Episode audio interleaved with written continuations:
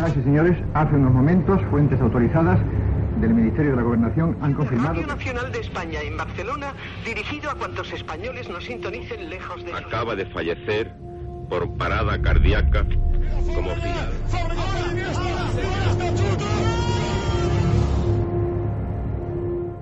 Historias de la historia. Fernando Lumbreras. Dirige Orlando Madariaga.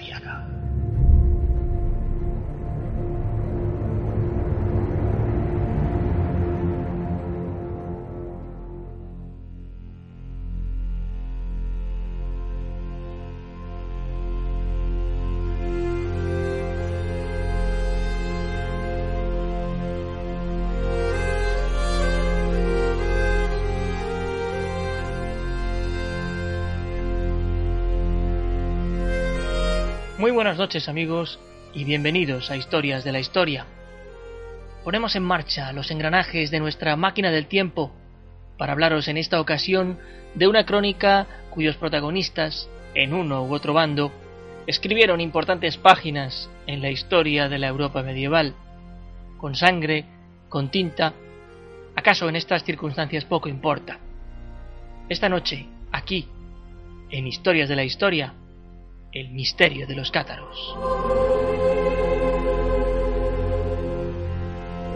Hablar de los cátaros es hablar de una de tantas crónicas que ha dado la Edad Media. Todavía hoy su existencia sigue sumida en un halo misterioso que a nuestros ojos continúa resultando apasionante. Podríamos encuadrar el origen del catarismo hacia el siglo X, pero no será hasta la siguiente centuria que encontrará arraigo en algunas regiones del sur de Francia, sobre todo en la región de Languedoc, en la que habitaban diversos señores y vasallos próximos a la corona de Aragón. El origen etimológico de la palabra cátaro deriva del griego cátaros, que significa puro, pero también hay quien sugiere que pudiera derivar del vocablo latino catus, gato, animal que frecuente e injustamente era vinculado con el satanismo. En todo caso, la primera alusión directa a la palabra cátaro la tenemos en el año 1181, cuando Egbert von Schönau, al referirse a los herejes de Colonia, escribió de ellos como Os nostra Germania cátaros apelat.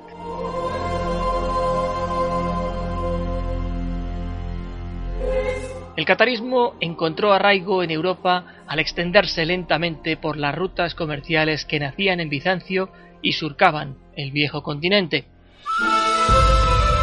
Es difícil investigar en nuestros días acerca de sus textos y sus preceptos, ya que existen muy pocos manuscritos o legajos estrictamente cátaros. Los pocos que han llegado hasta nuestros días dan muy poca información, así que muchas veces los investigadores se han apoyado en conjeturas y teorías para explicar algunos de sus preceptos. El catarismo fue rápidamente perseguido por la Iglesia.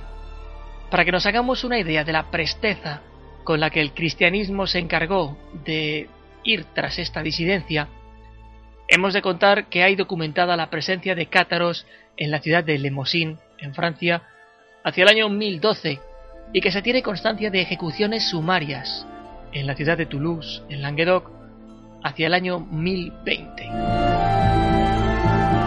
Siendo considerado un problema de base, la Iglesia celebró dos importantes sínodos, uno en Charroux, en el año 1018, y otro en Tolosa, en el año 1056. Y si perseguidos resultaron en ciertas regiones francesas, en otras gozaban de la protección de importantes señores, como por ejemplo el duque Guillermo de Aquitania, quien les brindó protección apoyado por la nobleza de la región de Occitania. Para los cátaros, el mundo físico había sido creado por Satán, pues el reino de Dios únicamente estaba compuesto de cielo y de almas. Encontramos, por tanto, formas del gnosticismo y del maniqueísmo en las creencias albigenses. Del mismo modo, el diablo había creado las guerras y, por supuesto, a la Iglesia católica. Esta, con su dogmatismo y la difusión de la fe de Cristo, era, según pensaban, un nido de corrupción. Los cátaros concebían al hombre como una especie de simiente angelical. El pecado se había originado en el cielo y el hombre lo había llevado a la carne. Justo al contrario que la Iglesia, que opinaba que el pecado es la debilidad de la carne que se traslada a la faceta más interior del ser humano. Del mismo modo, el catarismo contemplaba la reencarnación del hombre hasta que fuese capaz de un autoconocimiento tan puro que les llevase a conocer a la divinidad y así poder escapar definitivamente del mundo material. Negaban el bautismo por agua porque consideraban a este elemento terrenal impuro y por ser esta una institución implantada por Juan Bautista y no por Cristo. Además, practicaban una vida ascética, eran vegetarianos estrictamente célibes y defensores de la virginidad como herramienta para defenderse de las tentaciones pecaminosas del mundo inmaterial. Chocaron también con la Iglesia en su planteamiento de la aparición de Jesucristo. Los cátaros sostenían que Jesús de Nazaret era una aparición para guiar al hombre hacia Dios. En lo que se refiere a los sacramentos, el catarismo establecía uno, el denominado consolamentum, y existía una especie de Eucaristía, desde luego sin la sagrada forma. El año 1147, el Papa Eugenio III se esforzó por detener la influencia cátara por el sur de Francia y luego de algunos éxitos moderados, como los obtenidos por San Bernardo de Claraval o por el cardenal obispo de Albano, los herejes no pudieron ser exterminados. Fue entonces cuando varias voces se alzaron para la celebración de varios concilios que trataran exclusivamente de este tema. Y fueron varios los que se celebraron, como el de Tours en 1163, el concilio tercero de Letrán en 1179, también fue otro ejemplo. En realidad, estas reuniones apenas tuvieron repercusión en la lucha. Sería con el pontificado de Inocencio III, quien llegó al poder en 1198 y con el cuarto concilio de Letrán que se resolvió con contundencia la disolución del movimiento cátaro.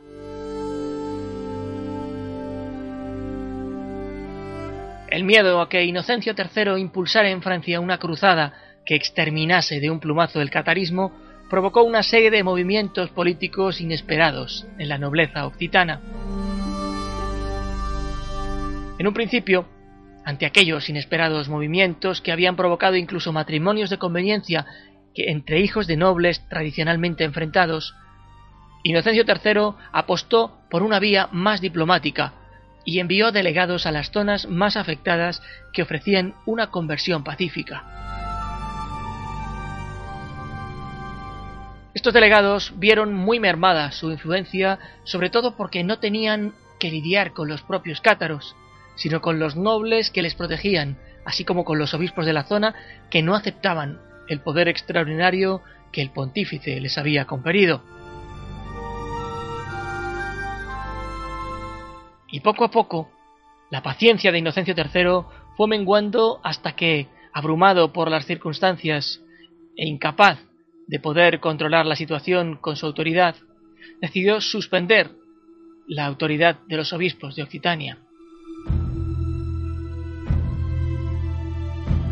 Sin embargo, los días más oscuros de los cátaros estaban a punto de comenzar. Entra en escena a estas alturas de la historia Pedro de Castelnau, un fraile cisterciense de gran fama entre los nobles de la zona por excomulgar sin contemplaciones a cuantos protegiesen a los herejes.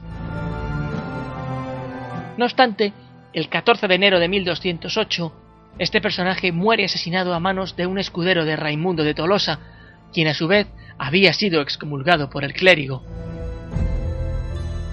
Al pontífice le quedaba un recurso más. Fracasada la solución diplomática, acude al rey Felipe II de Francia con intención de presionarle para iniciar la que en otro tiempo había sido una cruzada eludida. El monarca francés no le hace demasiado caso, pues se encuentra enfrascado en un conflicto con el monarca inglés Juan sin Tierra. Pedro el Católico y su hermano Alfonso II de Provenza serían quienes iniciaron aquella particular cruzada contra los cátaros, si bien no llegaron a dirigirla porque el Papa recelaba mucho de las intenciones del monarca aragonés. Después de reuniones infructuosas, hacia 1208, Inocencio III decretó que todas las tierras propiedad de cátaros fueran confiscadas por los señores.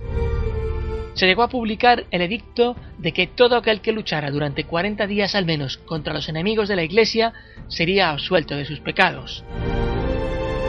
Toda la nobleza del norte de Francia se sumó a esta cruzada que provocó el estallido de una guerra civil en Francia. La batalla de Béziers fue uno de los episodios más sobresalientes de aquel conflicto. La intención de los cruzados era sitiar hasta la extenuación a todas las ciudades amuralladas que amparaban a los albigenses. Así cayó, por ejemplo, Carcasona, quien tuvo que capitular ante la falta de agua. Esta práctica dio un vuelco definitivo a la guerra. Tras la caída de Carcasona, la ciudad quedó en manos del noble francés Simón de Montfort, quien con ayuda de los ejércitos papales consiguió tomar al asalto, con importantes bajas, las ciudades de Bran, Cabaret, Termes y Labor. A partir de entonces, la actuación contra los cátaros se intensifica y muchos son condenados a morir en la hoguera. El belicismo de Simón de Montfort no tenía fin.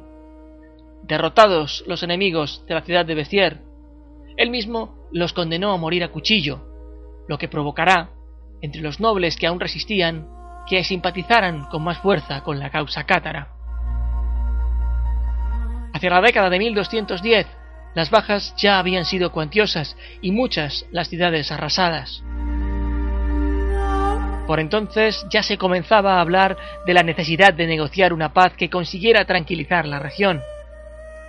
Así, en julio de ese 1210 se celebró el concilio de Saint-Gilles, que tuvo su continuación en el de Montpellier de febrero de 1211, concilios que no consiguieron fructificar en un armisticio. Tendría que ser a partir de 1213 cuando el Papa, ante las muchas quejas recibidas por el talante belicoso de Simón de Montfort, ordenó entonces a Arnaldo Amalric a negociar con los sublevados. Ese nuevo intento también fracasa. Viendo Inocencio III que la presencia y los éxitos militares obtenidos por Simón de Montfort eran la única solución efectiva para combatir a los heréticos cátaros, se alía con éste y planta cara a los nobles proalbigenses en la batalla de Muret, librada el 12 de septiembre de 1213. Allí, el rey aragonés Pedro el Católico es vencido y asesinado, y Raimundo de Tolosa desposeído de su título, exiliándose en Cataluña.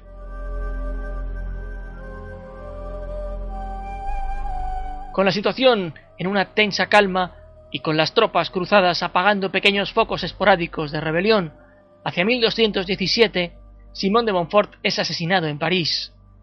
Desorientado, el bando papal no consiguió encontrar un reemplazo de igual o mayor entidad y la guerra entra en un punto muerto que culminará con la firma de la paz de París de 1229. La Inquisición se introdujo en Francia con el fin de poner fin al catarismo, y tanto la casa de Tolosa como la de Bessiers fueron desposeídas de sus títulos. Abandonados por los nobles y con un número muy reducido, los cátaros se escondieron en bosques y montañas, relegados casi a la más absoluta clandestinidad. Hubo intentos de levantamientos contra los nobles franceses que gobernaban la zona, pero de muy poca entidad y ya en 1330 la Inquisición reporta muy pocos procedimientos contra los cátaros. Todavía hoy, en la región de Languedoc, empezando por su escudo una cruz cátara, hay muchos vestigios de esta secta. Pueden visitarse castillos y lugares de especial interés que lejos de ser borrados de la memoria, han visto el pasar del tiempo y cómo se convertían en centinelas de ese pasado de días oscuros y menos civilizados.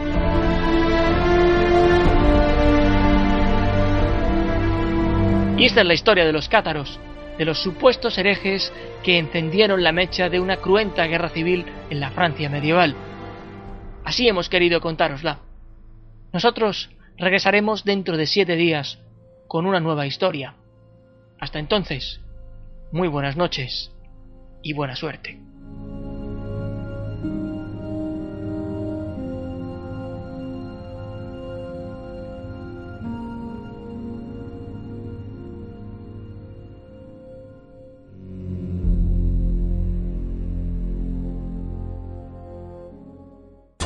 Viva Radio, tu radio de viva voz.